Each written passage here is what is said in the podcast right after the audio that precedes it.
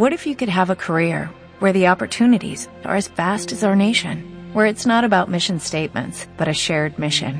At U.S. Customs and Border Protection, we go beyond to protect more than borders, from ship to shore, air to ground, cities to local communities. CBP agents and officers are keeping people safe. Join U.S. Customs and Border Protection and go beyond for something far greater than yourself. Learn more at cbp.gov/careers.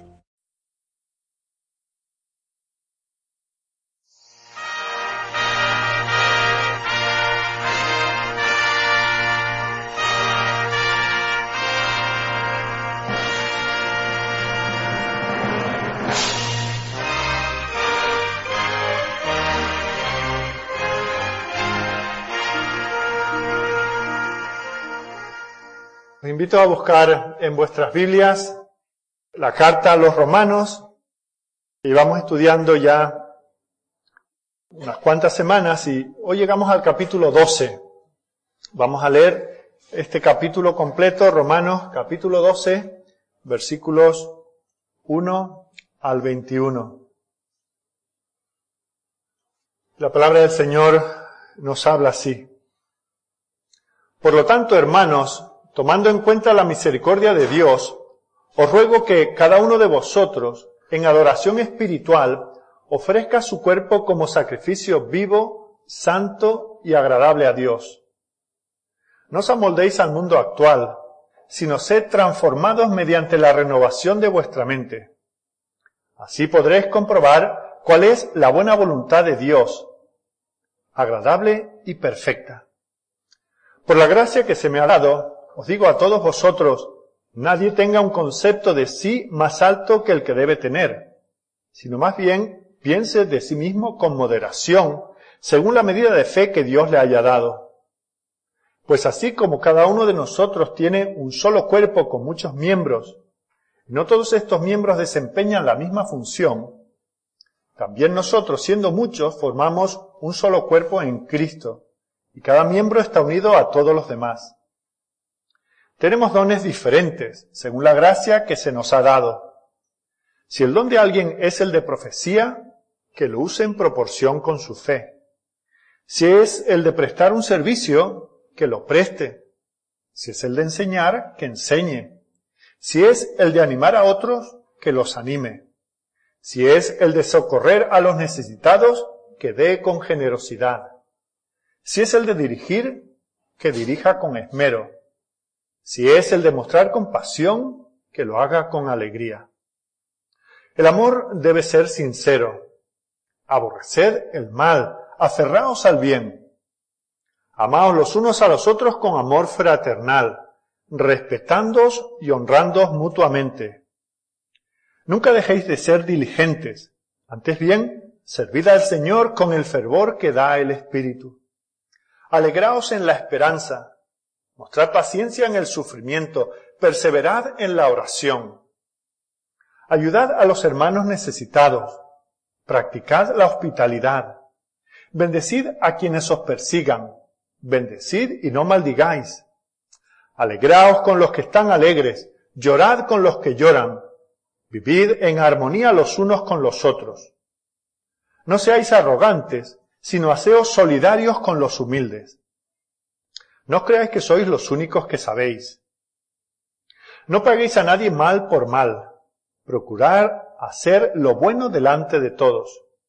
Si es posible, y en cuanto dependa de vosotros, vivid en paz con todos. No os venguéis, hermanos míos, sino dejad el castigo en las manos de Dios, porque está escrito, mía es la venganza, yo pagaré, dice el Señor. Antes bien, si tu enemigo tiene hambre, dale de comer. Si tiene sed, dale de beber. Actuando así, harás que se avergüence de su conducta. No te dejes vencer por el mal. Al contrario, vence el mal con el bien. Amén. Bueno, los que habéis estado siguiendo esta serie de estudios o los que habéis leído la carta una y otra vez, sabéis que el apóstol Pablo ha estado dando unas enseñanzas maravillosas sobre lo que es el Evangelio, sobre lo que es la salvación. Tenemos que pensar que comienza el apóstol la carta diciendo en los primeros capítulos que todos somos merecedores de la ira de Dios. La ira de Dios desciende desde el cielo contra todos aquellos que con injusticia e impiedad detienen la verdad y la justicia de Dios. Y ha ido mostrándonos cómo en nosotros mismos no hay mérito alguno para estar a bien delante de Dios, para ser justificados, para ser declarados aptos para estar en su presencia. Eso es un regalo que Dios nos concede y nos lo concede por la obra de Jesucristo. Esa obra de Jesucristo nos la apropiamos por la fe. Y luego vuelve a recalcar el apóstol cómo nosotros tenemos que estar sujetos a la gracia. Y tenemos que estar agradecidos, especialmente nosotros que somos de origen gentil, nosotros que en principio daba la impresión de que no estábamos en los propósitos de Dios, aunque estábamos desde el principio, desde antes de la fundación del mundo en sus propósitos, pero nosotros de una manera extraordinaria hemos alcanzado misericordia. Ahora, ¿cómo respondemos nosotros a esto? ¿No hemos recibido una baratija de parte de Dios? No hemos recibido algo que al fin y al cabo nosotros podíamos haber obtenido por nosotros mismos. Lo que tenemos en Cristo es de la pura misericordia del Señor. Así que esta es, en breve, esa gloriosa exposición de lo que significa el Evangelio que nos ha presentado el apóstol. Dios nos ha tratado como no merecemos que nos trate. Nos ha tratado con gracia, con amor, con bondad, con misericordia. Ahora, esto nos plantea un problema. ¿Cómo podemos responder a tanto amor? Bueno, pues los creyentes en la antigüedad tenían una manera muy clara para responder al amor de Dios por ellos. Y era ir al templo o al tabernáculo, que era un templo provisional, y presentar una ofrenda de acción de gracias. Ese era su privilegio. Pero claro, cuando Cristo vino y se ofreció a sí mismo en la cruz del Calvario como un sacrificio al Padre, todos los demás sacrificios, todo aquel sistema de sacrificios quedó obsoleto. Así que, ¿cómo podemos nosotros, cristianos del siglo XXI, cómo podemos nosotros mostrarle a Dios que estamos agradecidos por tan grande misericordia? Bueno, pues, como digo, no podemos ofrecer sacrificios de animales, pero el Señor nos llama a ofrecernos a nosotros mismos como un sacrificio. Por eso el capítulo que tenemos ante nosotros nos habla de cómo podemos consagrarnos nosotros a Dios, cómo podemos manifestarle nuestra gratitud. Y así comienza el apóstol con los dos primeros versículos, hablándonos de la consagración. Y para aquellos que toman nota y quieren saber un poco la estructura del mensaje, vamos a, ver tres cosas en esta mañana. Vamos a hablar un poco de esos dos primeros versículos que nos hablan de la consagración del cristiano en agradecimiento al Señor por sus misericordias. Y luego, en segundo y tercer lugar, vamos a ver cuál es la voluntad de Dios para nosotros en dos aspectos. En primer lugar, en el contexto de la iglesia. ¿Cómo podemos nosotros manifestar lo que estamos agradecidos a Dios cuando estamos en comunidad? Bueno, pues el apóstol nos dice, ejercitando los dones que el Señor nos ha dado. Y en segundo lugar, que será nuestro tercer punto, el apóstol nos va a decir cómo podemos nosotros mostrar que vivimos bajo la voluntad de Dios como individuos. No ya solo colectivamente, sino como, individuos. ¿Qué tiene que verse en nosotros como muestra del agradecimiento a Dios?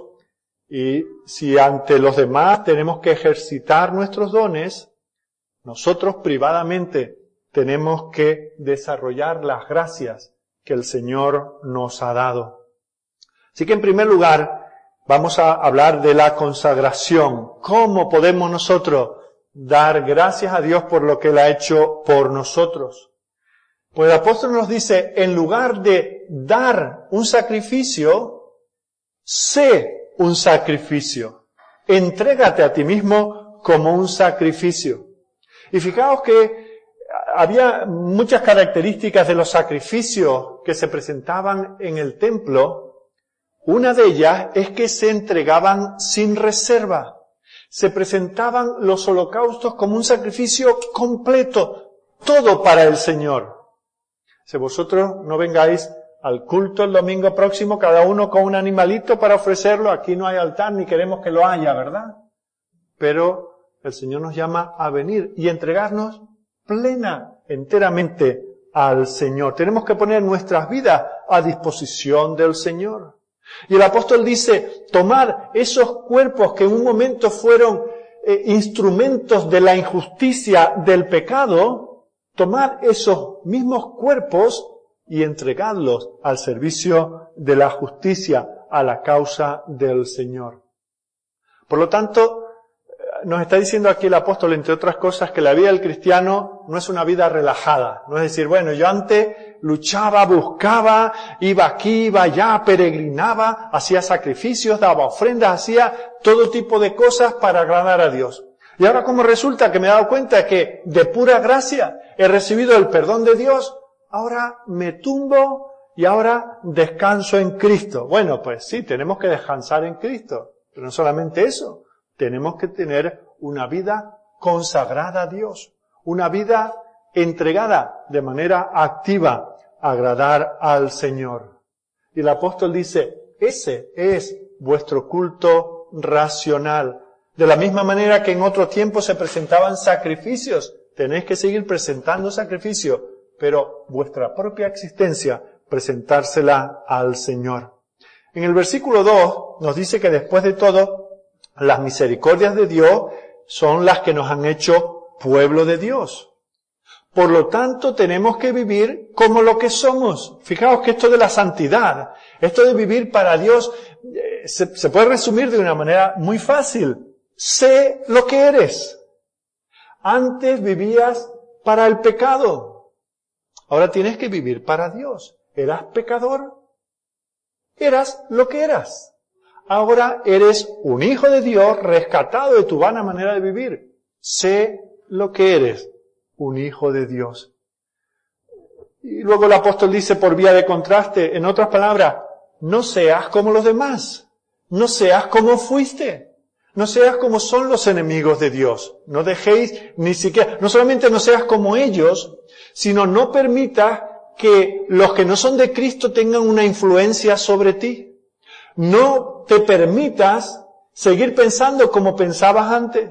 No te permitas dejarte influenciar por cómo piensan aquellos que son enemigos de Cristo. Dice, en lugar de eso, concéntrate en agradarle a Él. Piensa. Piensa duro, batalla. Este domingo por la tarde, si no tienes nada que hacer, pues no se puede salir que hace mucho calor, quédate en casa y piensa, medita. ¿Cómo puede entregarte a Dios como un sacrificio vivo que le sea agradable. Y esto no es simplemente tomar una serie de, de, decisiones para hacer ciertas cosas externas. Tienes que vestir así, tienes que peinarte de esta manera, tienes que hablar de esta otra, tienes que acudir a ciertos lugares. No, no. Esto requiere la transformación de tu mente. Entre otras cosas, es por eso que estamos aquí esta mañana. La mayoría de nosotros leemos la Biblia cada día y habremos leído esta carta a los romanos pues decenas de veces seguramente. Pero ¿por qué volvemos a este lugar a que nos digan cosas que ya sabemos? Porque tenemos que dejar que la mente de Cristo transforme nuestra mente. Que haya una metamorfosis de nuestra antigua manera de pensar a la manera del Señor. Y cuando nosotros somos transformados en nuestra manera de pensar, luego podemos ser transformados externamente.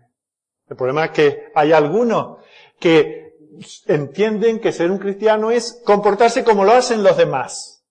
Seguir una serie de ritos, de costumbres, de hábitos, esa culturilla cristiana. De eso no se trata, es lo que dice aquí el apóstol.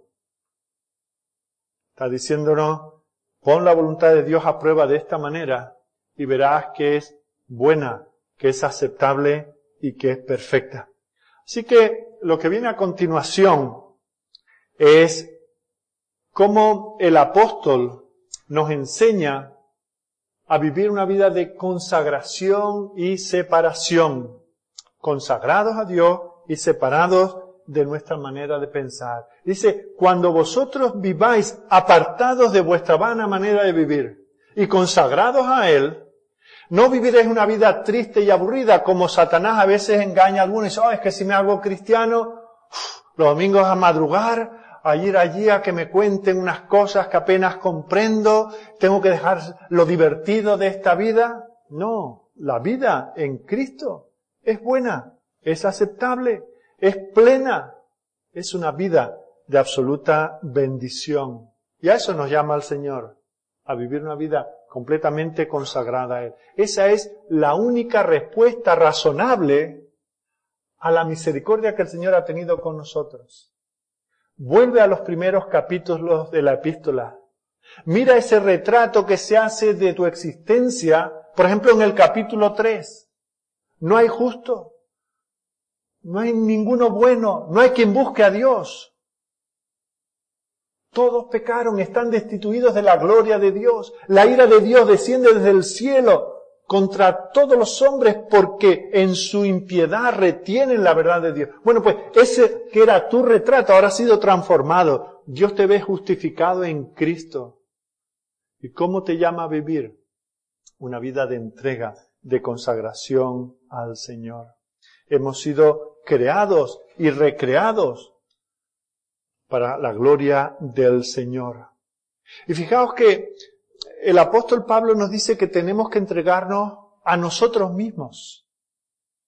El Señor no quiere que nosotros le demos cosas, no quiere que sacrifiquemos cosas que presentar al altar del Señor, sino que nos entreguemos nosotros mismos como un sacrificio. No quiere que, que nos entreguemos como por poderes, ¿verdad? Antiguamente, cuando la gente se casaba por poderes, porque uno emigraba, eh, la novia emigraba y luego eh, el, el, novio no podía ir todavía, pero se casaban por poderes. No, no, el Señor no quiere que la amemos por poderes, quiere que nos entreguemos nosotros mismos.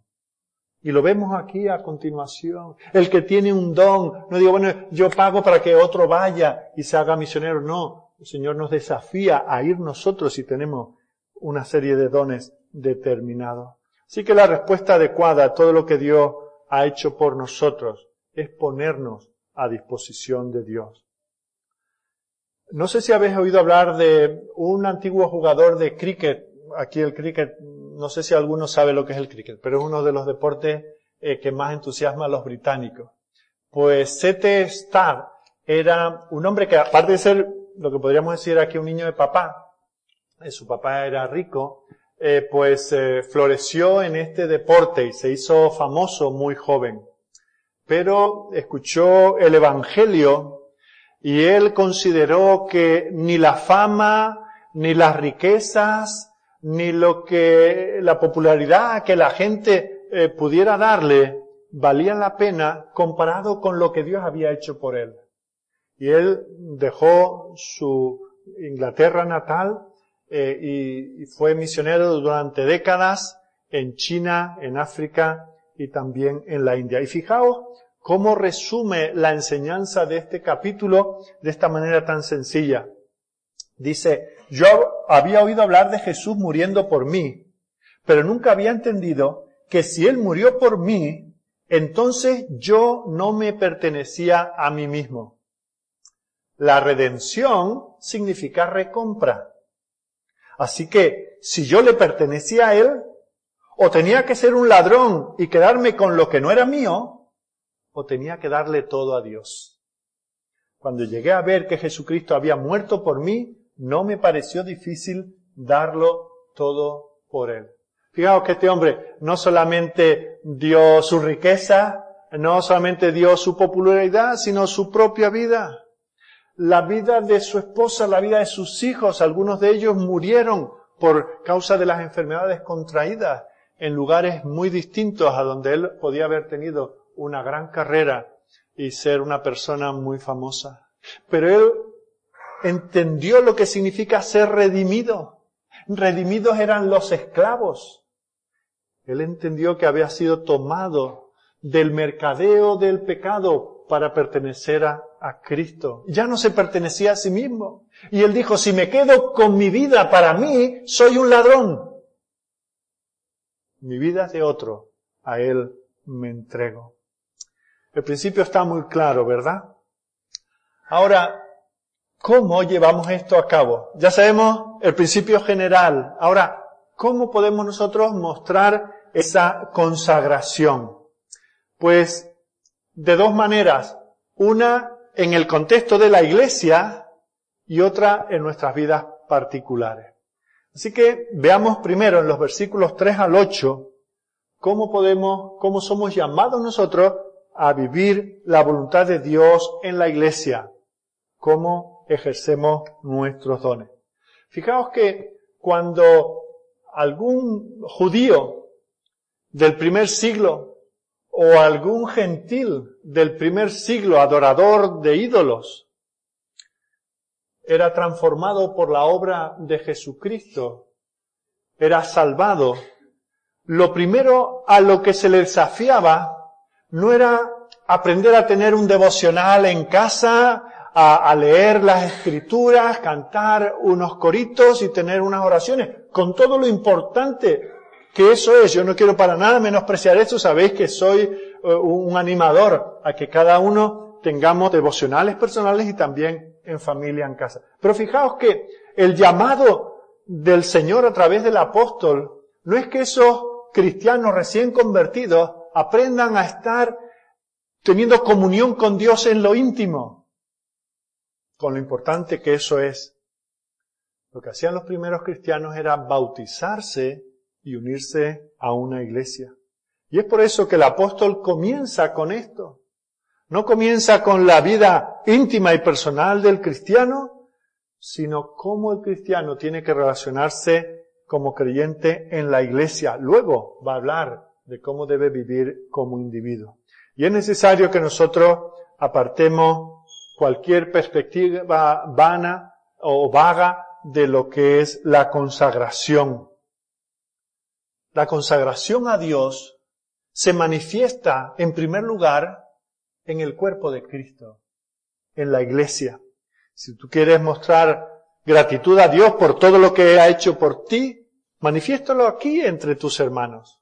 Manifiéstalo en la iglesia, en el pueblo de Dios. Hay muchos cristianos que parecen ser muy fuertes, pero si no están obedeciendo al Señor en este área, es que no son fuertes en absoluto. Te pueden decir estos cristianos de despacho que están como una torre de marfil, que se han leído todas las obras de teología y todos eh, los artículos y, y han ido a todas las conferencias y te saben citar en griego y en hebreo y hasta en latín ¿verdad? Pero no tienen comunión con los demás. No se codean con otros hermanos. Fijaos como lo primero que dice el Señor de cómo debemos demostrar la gratitud al Señor por vía de la consagración es en el contexto de la iglesia. En el versículo 3, Pablo nos dice que tienes que comenzar teniendo una perspectiva realista de los dones que el Señor te ha dado. Pablo dice, yo como apóstol de Cristo quiero enfatizar primero, quiero llamar la atención de todos y cada uno de vosotros sobre este asunto. Todos los cristianos hemos recibido dones para servir dentro del pueblo del Señor. Ahora, el problema es que en este sentido muchas veces nos vamos a cualquiera de los dos extremos, igual de peligroso. Nos creemos que estamos tan dotados que no podemos codearnos con los demás, o nos consideramos tan inferiores que decimos, no, es que Dios a mí no me ha dado ningún don, así que yo poco o nada tengo que aportar a la iglesia. Por eso dice el apóstol, pensad de vosotros mismos de una manera sobria, realista, equilibrada. Tenemos que pensar cada uno de nosotros cómo nos ha equipado Dios para hacer una bendición dentro de la iglesia. Y luego en los versículos 4 y 5, él pone eh, la ilustración de que la iglesia es como un cuerpo. Cristo es la cabeza y cada uno de los cristianos es un órgano de ese cuerpo. Que no solamente estamos unidos a la cabeza, sino que estamos unidos a otros órganos de este cuerpo.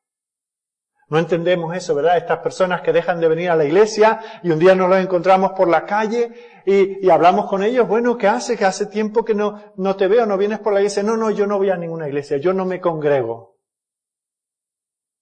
Eso no es compatible. Yo no he dejado la fe, yo sigo amando a Jesús, sigo leyendo la Biblia, sigo orando, pero no me congrego.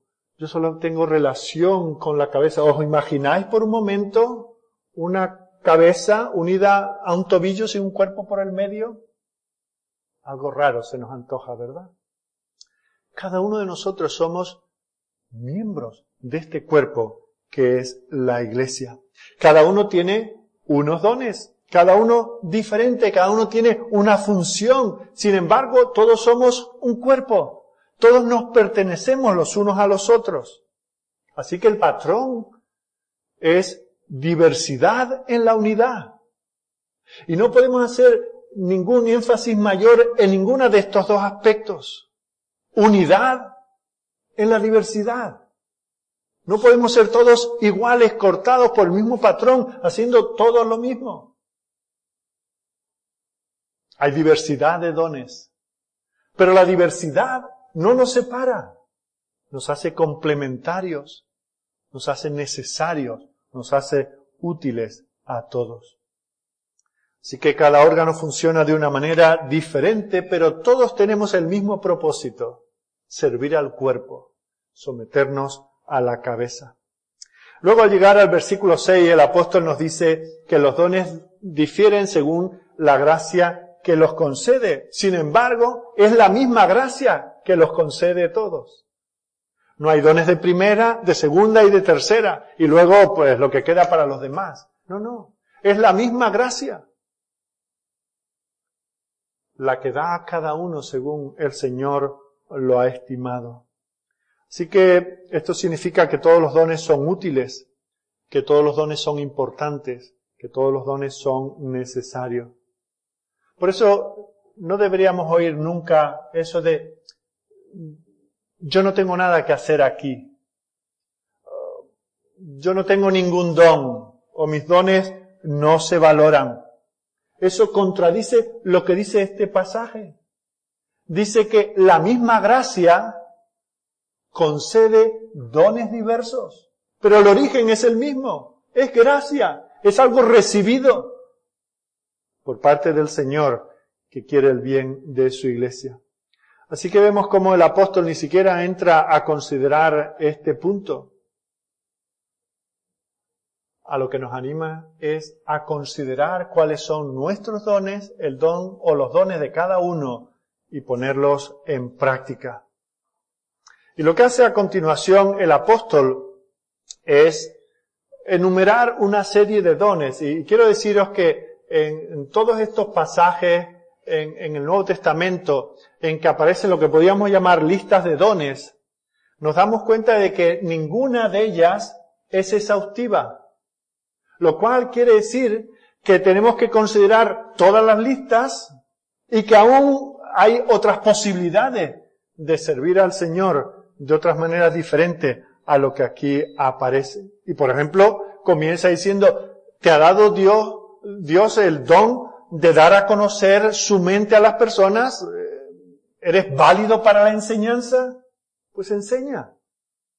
Eso es lo que tienes que hacer, ni más ni menos. Pero dice, compórtate proporcionalmente a tu fe. Si, si tienes un conocimiento de un nivel, no dejes de usar ese don porque no es que si me encuentro con alguien que yo apenas tengo la EGB, me encuentro con un universitario, yo no sabría enseñarle. Pues enseña a los que están a tu nivel. Usa tu don. Y si tienes eh, un nivel tan alto de conocimiento de la palabra del Señor, úsalo conforme a esa medida. Y entre otras cosas, úsalo con gracia, con amor, con conciencia de que a lo mejor al que le estás enseñando no tiene tu nivel. Sé consciente de la situación. Luego en el versículo 7 habla de quienes tienen el don de servir a la congregación. Dice, si tú tienes ese don, manos a la obra. No esperes aparecer en una lista.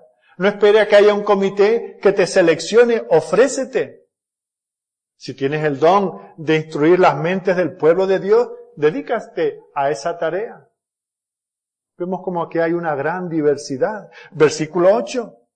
Tal vez tú tienes esa eh, facilidad para sentarte con una persona y llegar a su conciencia presentándole la palabra de Dios de una manera cercana como otros no pueden hacer. Pues siéntate con esa persona, estimúlale a realizar sus deberes, entrégate a ello. Ahora, si el Señor te ha dado mucho de los bienes materiales y tu don es ayudar a otros que están en necesidad. Dice, hazlo. Y que no sepa tu derecha lo que hace tu izquierda. No seas negligente.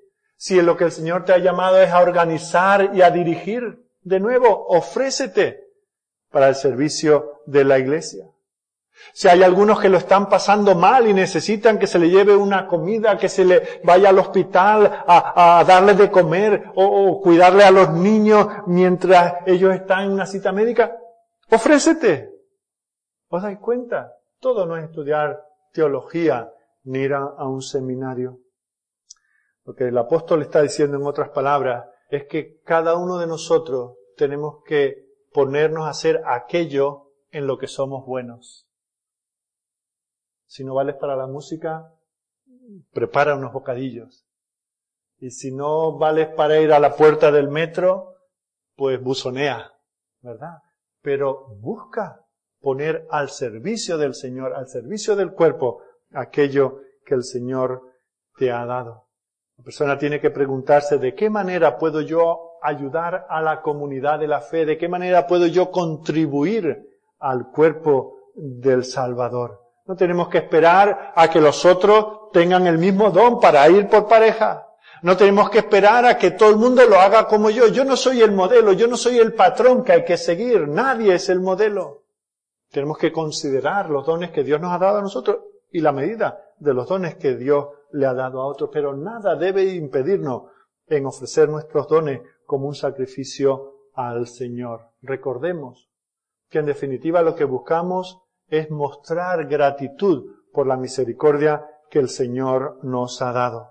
Debemos comenzar reconociendo que los dones son de gracia y que son para dar gracia al Señor. Así que como cristianos tenemos que ser incansables en nuestra vida y en nuestro ministerio para servir a Cristo sirviendo a su iglesia.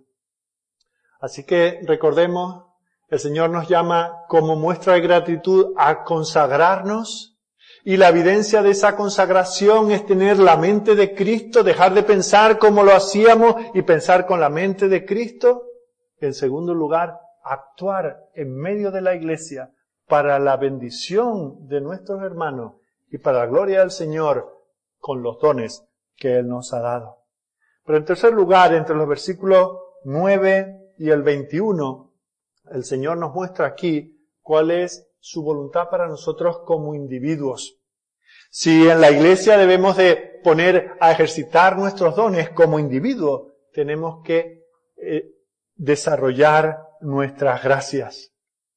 El creyente que ha sido redimido es otro tipo de persona. ¿Y en qué se evidencia que es otro tipo de persona?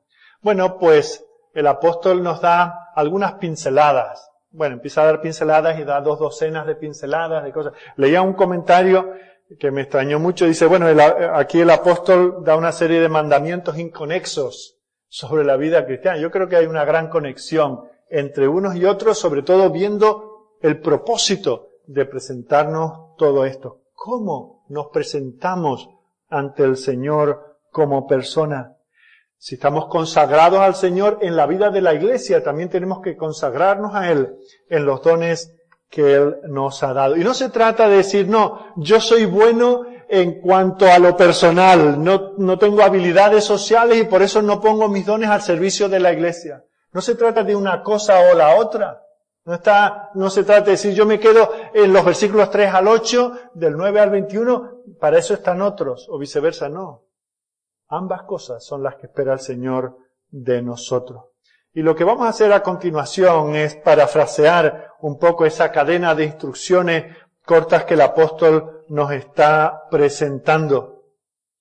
De tal manera que se evidencia cuando nosotros vivimos de esta manera que el Señor está haciendo una transformación en nuestras vidas. Comienza en el versículo 9 y nos dice que vuestro amor por los demás sea algo real, que no sea una careta, que no sea una fachada, que no sea como se dice ahora un postureo, que no sea el, el, el aparentar lo que no somos, que nuestro amor salga de, del corazón, que sea sentido. Y lo mismo con nuestro rechazo al pecado, que no sea una cosa superficial, sino real, radical. Tenemos que ser radicales en esto. Tenemos que desechar totalmente el mundo de las tinieblas, todo aquello que sea dudoso. Por lo tanto, no debemos sentir vergüenza de nuestro amor por la bondad, por la pureza, por lo que es justo, por lo que es correcto. Luego en el versículo 10 nos dice, procura que el espíritu que prevalezca en la iglesia es el que, el de que somos una familia, somos una gran familia, que estamos llenos de afectos sinceros los unos por los otros, que cuando preguntamos cómo estás, queremos decir cómo estás. No solamente tenemos que tener una careta de decir, ay, qué sonrisa te pongo, sino realmente estar interesados por si de alguna manera podemos poner nuestros dones al servicio de este hermano. Tenemos que pensar en los demás, por lo tanto, más que en nosotros mismos y como si fuesen superiores a nosotros mismos. Luego en el versículo 11 dice que no haya entre vosotros ni un atisbo de pereza, de aburrimiento o de pérdida de tiempo. En lugar de eso, brillad con el Espíritu. Está llenos de celo espiritual están entregados completamente al servicio al Señor. Tenemos que estar no como tibios, sino en pleno hervor, sirviendo al Señor. Y para eso, ¿qué es lo que tenemos que hacer? Versículo 12. Tener nuestras mentes llenas de nuestro destino eterno. No podemos olvidarnos de nuestra esperanza. No podemos olvidarnos de que por aquí estamos pasando somos, estamos en tránsito, somos peregrinos aquí. Por lo tanto, ni por un momento tenemos que perder la relación con el cielo. No podemos dejar de orar. No podemos dejar de tener esa perspectiva de lo que el Señor nos tiene preparado. Y es en ese contexto donde podemos soportar y sobrellevar las dificultades propias y las dificultades de aquellos que están con nosotros. Versículo 13. Muchos de vuestros hermanos tienen necesidades. Haced lo que podáis por ellos. Fijaos que cuando el apóstol escribe esta carta todavía no se ha desatado la persecución que habría de experimentar la iglesia en el primer siglo, pero ya sufrían ciertas dificultades. Dice, que vuestro hogar esté abierto, que haya siempre gente de más en casa, porque hay gente muy necesitada no améis de boquilla y de puertas afuera. Implicaos con aquellos que están necesitados. Y con respecto a la persecución nos dice alguna cosa más en el versículo 14. Dice que forma parte de la realidad de la vida cristiana. Pero ¿cómo reaccionamos a ella? Por un lado, no podemos condonarla y decir, bueno, pues estas cosas pasan y ¿qué le vamos a hacer? No, no tenemos que condenarla, pero ¿qué hacemos con nuestros perseguidores? Bendecirles, presentarlos delante del Señor en oración, tener misericordia de ellos. Y dice, y pagarles como corresponde. ¿Cómo pagamos como corresponde a los que nos persiguen? Haciendo todo tipo de bienes que podamos, hablando bien de ellos y haciendo cosas amables para ellos. Versículo 15. Otra manera en que mostramos que nos hemos entregado como sacrificio vivo al Señor en agradecimiento por su misericordia es con cómo vivimos nosotros las alegrías y las penas de nuestros hermanos. ¿Cuánto nos cuesta gozarnos cuando alguien cercano a nosotros es prosperado? surge ahí la envidia. ¿Por qué él y no yo? ¿Por qué a mí se me estropea el coche y a este le regalan uno nuevo? ¿Verdad? Dice, no, gozaos con los que se gozan. Y cuando hay alguien en el otro extremo que está sufriendo, identificaos con ellos. Y que esto sea real, que esto sea genuino. De nuevo, que no sea una fachada. Es, ay, cuánto lo siento. Y no nos preocupamos por saber el detalle de su sufrimiento. O cuánto me alegro, pero no me den los detalles porque se me sube la envidia.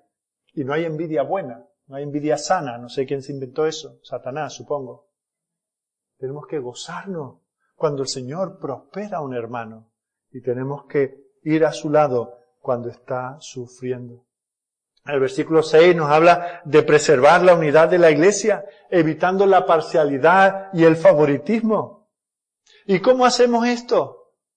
Pues sobre todo considerándonos a nosotros mismos.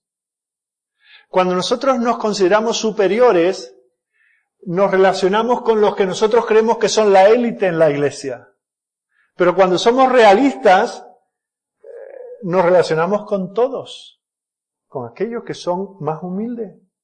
Por eso, si nosotros tenemos entre nuestros amigos más íntimos, entre las personas con las que nos relacionamos, a la gente más sencilla de la iglesia, eso nos dará la medida de lo que realmente somos. Y entonces no haremos acepción de personas. No lleguemos nunca a pensar que somos demasiado buenos para codearnos con los demás. Y aquí el apóstol hace referencia al libro de Proverbios que estamos estudiando con los niños. No seas sabio en tu propia opinión. Teme a Jehová y apártate del mal.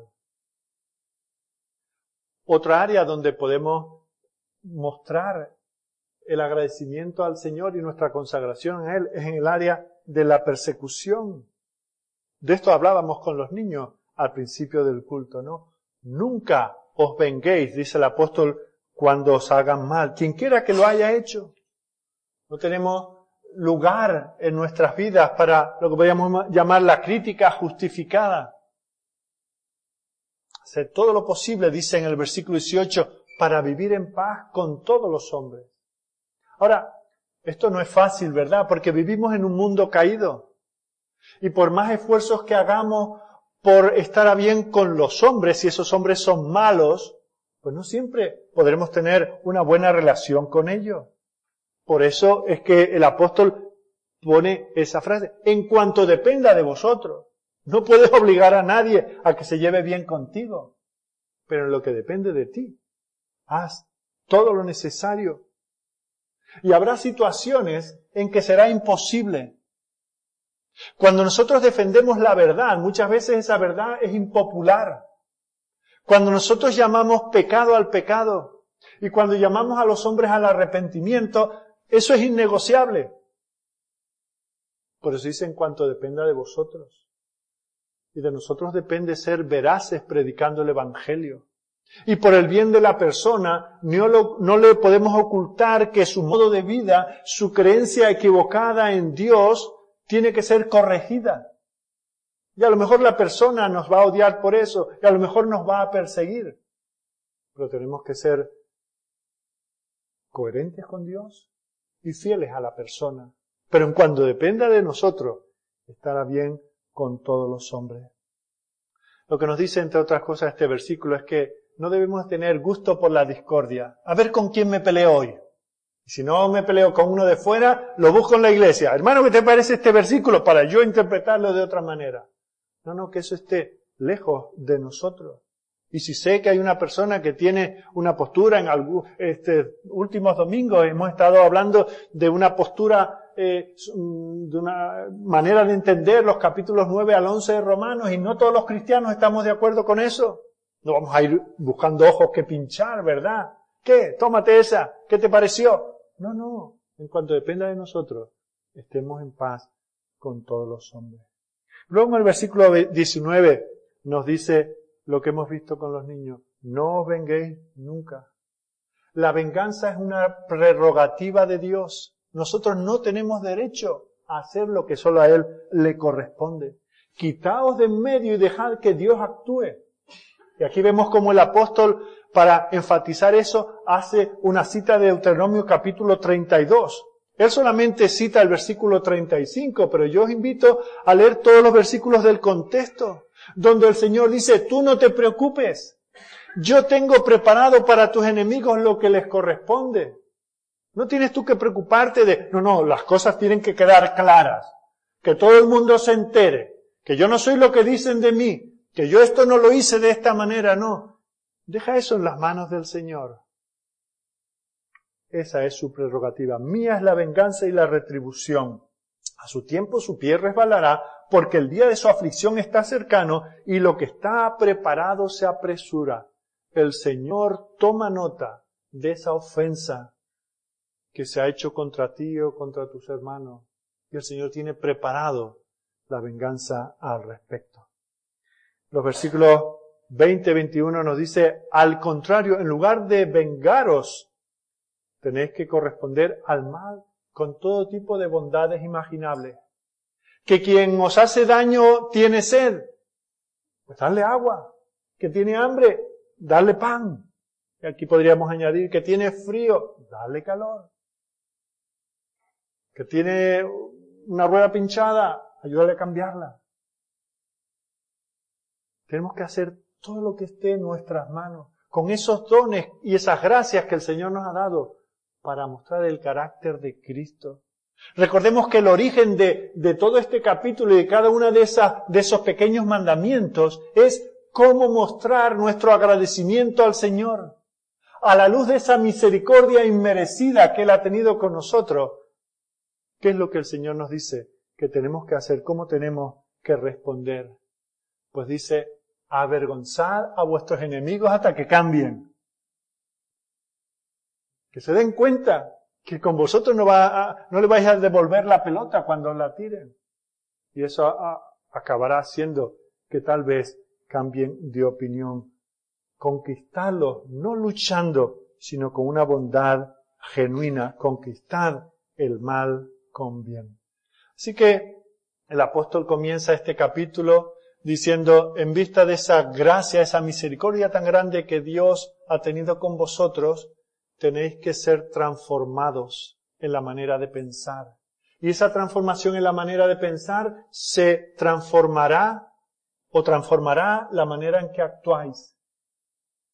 Cómo actuáis en medio de la iglesia y cómo actuáis en vuestra vida privada.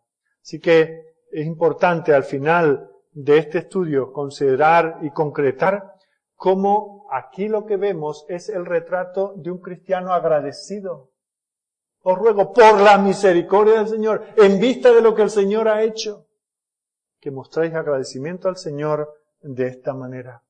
El cristiano agradecido es una persona cuya única meta es agradar a ese Salvador misericordioso, que le ha dado todo lo que ahora tiene y que le pide todo lo que le ha dado para que lo ponga a su servicio, para el bien de la comunidad cristiana y también para hacer luz en medio de un mundo corrompido. El cristiano agradecido es una persona que dice, Señor, sea hecha tu voluntad, sea eso lo que sea, implique lo que implique, aquí estoy yo a tu servicio. Así que en obediencia a la voluntad revelada de Dios, el verdadero cristiano entra en una comunión íntima, profunda, real y activa en el cuerpo de la iglesia. Si tú eres un cristiano que no tienes nada que hacer en esta iglesia, tú tienes un problema. No lo tienen los ancianos que no se han fijado en ti no te han ofrecido un puestecito. No, no. Tú tienes mucho que hacer. Si no eres un cristiano deficiente. Y no hay ese tipo de cristianos, no debe haber ese tipo de cristianos. Y aquí el Señor nos pone una diversidad de oportunidades, de ocasiones, de maneras en que nosotros debemos servir al Señor con los dones que nos ha dado. Y si tú no sabes cuál es tu don, habla con aquellos que te conocen. Ellos enseguida dirán, pues mira, yo sé que tú vales para esto, para esto y para esto. No tenemos excusa. Y luego en lo privado tenemos tantas maneras en que el Señor nos llama a mostrar agradecimiento, mostrando el amor de Cristo en nosotros, de tal manera que podemos presentarle un culto racional. De tal manera que vemos que la voluntad de Dios es buena, agradable y perfecta. Y esa es la obra de Cristo en nosotros. Fijaos que el Señor no nos llama a que ahora nosotros vayamos a casa y digamos, bueno, me voy a leer esta lista y voy a ir tachando lo que hago, lo que no hago, y a ver si con todo esto agrado a Dios. No, no, nosotros somos desagradables a Dios. Por eso Él envió a Jesucristo, para ofrecerse a sí mismo como un sacrificio. Y cuando nosotros nos asimos a Él, nos unimos a Cristo, es que entonces, siendo uno con Él, es que somos capacitados para vivir de la manera que nos habla este pasaje. Quiera el Señor darnos la luz, darnos el entendimiento para que podamos volver a Él en vista de lo que sabemos que Él ha hecho por nosotros. En vista de que sabemos que Él nos ha dado dones a todos, nos ha dotado con las capacidades para servir a la iglesia. Que lo hagamos y que también en nuestra vida privada, en nuestro contexto social, familiar y cultural, podamos ser personas que reflejan la obra de Cristo en sus corazones por la manera que tratan amigos a enemigos, a personas que ríen y a personas que lloran. Porque a esta situación nos ha llamado el Señor. Y donde el Señor te ha puesto a ti, no me ha puesto a mí. Cada uno tenemos un lugar específico en esta sociedad y en esta iglesia. El Señor nos ha dado dones específicos para ponerlos a su servicio. Oremos. Amado y bendito Señor nuestro Dios, queremos acercarnos a ti con gratitud porque nos damos cuenta de cuál ha sido tu misericordia, es insondable. No podemos, Señor, calcular, no podemos medir ni lo ancho, ni lo profundo, ni lo alto. No podemos, Señor, entender cómo nos has amado con un amor tan grande para transformarnos de enemigos, merecedores de tu ira y del infierno, a ser ahora tus hijos, merecedores del, del cielo y de la gloria de estar en tu presencia para siempre. Señor, mientras estamos aquí no queremos estar ociosos contemplando tus bondades, sino que queremos servirte. Queremos servirte. Tú nos has traído a esta iglesia, formamos parte de ella y queremos dar nuestra vida por ella. Te damos gracias por nuestros hermanos. Gracias por aquellos que son un estímulo para nosotros y nos ayudan a caminar un poco más rápido. Gracias también por aquellos a los cuales nosotros tenemos que arrastrar, a los cuales tenemos que ministrar. Gracias Señor por aquellos que son nuevos en la fe y que nos estimulan a seguir predicando el Evangelio. Gracias por aquellos que están al final de su carrera espiritual y están a punto de entrar en tu presencia. Señor, a todos tenemos que servir, de todos tenemos que aprender y tenemos que darnos cuenta de que tú nos has dado estos dones conforme a la medida de tu gracia. Oh Señor, derrama tu gracia sobre cada uno de nosotros. Aquellos que aún están ajenos a estas bondades y a estas verdades, Señor, que en este mismo día ellos comprendan que están sin Dios y sin esperanza en este mundo. Dale el don de la fe y del arrepentimiento y que el resto de sus vidas, sean cortas o largas, lo, la entreguen a ti, que vivan, Señor, como un sacrificio de gratitud, de acción de gracia por esa misericordia, por ese amor, por el perdón, por la justificación, por el llamamiento, por la elección, y también por la glorificación que nos espera. A ti sea la gloria, Señor, por medio de Jesucristo. Amén.